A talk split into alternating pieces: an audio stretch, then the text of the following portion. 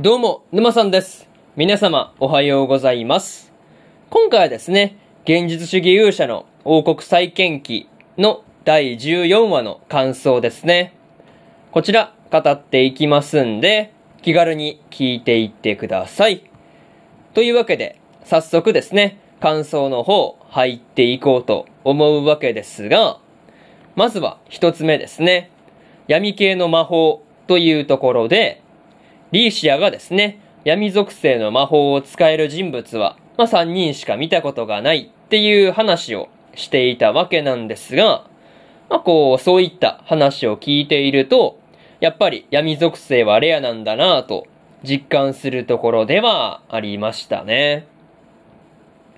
また、魔法がですね、闇属性であるっていうところで、まあ、こう、まあ、それは、まあ、その人物は、和也以外にも、こう、とえとリーシアのお母さんくらいなものだっていう話になっていたわけなんですが、まあ、こう、まあ、なんていうかね、リーシアのお母さんが闇属性の魔法を使えるっていうところは、なんかね、すごく意外な感じではありましたね。まあ、とはいえ、ともえの、あの、動物とか、こう、魔族とかとね、こう、会話することができるっていう力も、一応闇系統の魔法に入るんだっていうところで、なんかね、こう、話を聞いていて、まあ、わかるような、わからないような感じだったりはしましたね。まあ、何にせよ、こう、和也もですね、すごく戦力を分析していくっていうところで苦労してそうな感じではあったんですが、まあ、戦力の分析が終わったらですね、まあ、どんな分析結果になったのかっていうところで、まあ一度ね、聞いてみたいなっていうところではありましたね。まあなんかそういうところで、まあこう、まあ、それもね、闇属性で、まあこう、リーシアのお母さんの闇属性の魔法もね、聞いてみたかったな、まあこう見てみたかったなっていうところですね。まあそういうところで、まず、一つ目の感想である、闇系の魔法というところ、終わっておきます。えー、次、二つ目の感想に入っていくんですが、バンの再開発というところで、カズヤたちがですね、アミドニア公国のバンの再開発を進めていたわけなんですが、こう、カズヤがですね、こう、いろいろと嫌がらせっぽいことをしているっていうところがですね、やっぱり面白いところでした。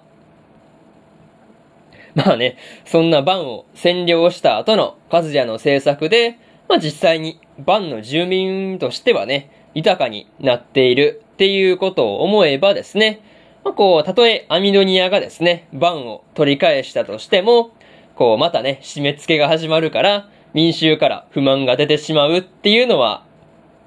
まあこう、明らかな感じではありますよね。また、こう、橋の名前とかにね、ポンチョの名前を付けたりもしていたわけなんですが、まあ、これもね、なかなか面白いなっていう風に思ったんですが、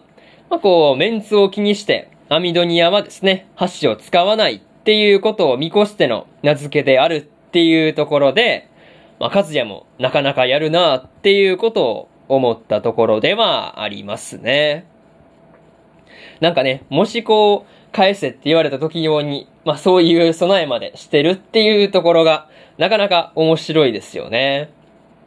まあでも、こう、経済を回して景気を良くするために、公共事業を行ったりしていたわけなんですが、やっぱりね、そういった経済政策の面まで考えているっていうところが、すごいなぁと思わされたところではありますね。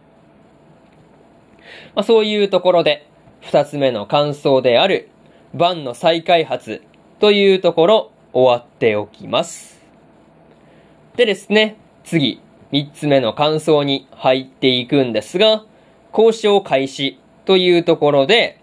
カズヤたちエルフリーデン王国とアミドニア公国のユリウスの間でですね、交渉が始まっていたわけなんですが、まあ、こう、カズヤからとにかく煽られまくっているユリウスがですね、見ていて面白いところではありましたね。まあ、そんなユリウスもですね、途中でジャンヌに、こう、ま、任せてほしいっていう風に言われて、まあ、こう、退席していたわけなんですが、まあ、こう、まあ、明らかに、もうこう、なんていうかね、落ち着いて交渉するっていうために、まあ、こう、追い出されただけなんだろうなっていうところが伝わってきたんですが、なんかね、それを思うと、ユリウスもですね、ちょっとかわいそうな感じではありましたね。まあ、とはいえ、実際ね、交渉の場からユリウスが抜けたっていうことで、まあ、こう、カズヤとジャンヌとの間で、ようやくこう、話し合いが始まりそうな感じではあったんですが、まあ、やっとね、話し合いが始まるのかっていうところで、まあ、ほっとしたところではありましたね。まあ、それと、カズヤたち、エルフリーデン側の、まあ、こう、まあ、先に国境を犯してきたのは、アミドニアの方であるっていう言い分ですね。まあ、これがね、やっぱり事実だし、やっぱりね、こう、なんていうか、この交渉の場では、やっぱり強い、なんかね、こう強い効力というか、まあ、力を持ってるなっていうことを思わされたところではありますね。まあ、そういうところで、三つ目の感想である交渉開始というところ終わっておきます。でですね、最後にというパートの方に入っていくんですが、まあ、今回はカズヤとユリウスとの間で、バンをめぐっての話し合いが、まあ、後半で行われていたわけなんですが、まあ、こう途中で退席させられたユリウスの小物感が半端なかった感じでしたね。まあ、それと、ジャンヌたち帝国の方との話は、まだまだこれからになってくるわけなんですが、やっぱりね、そのあたりがどうなってくるのかなっていうところで気になって仕方ないところではありますね。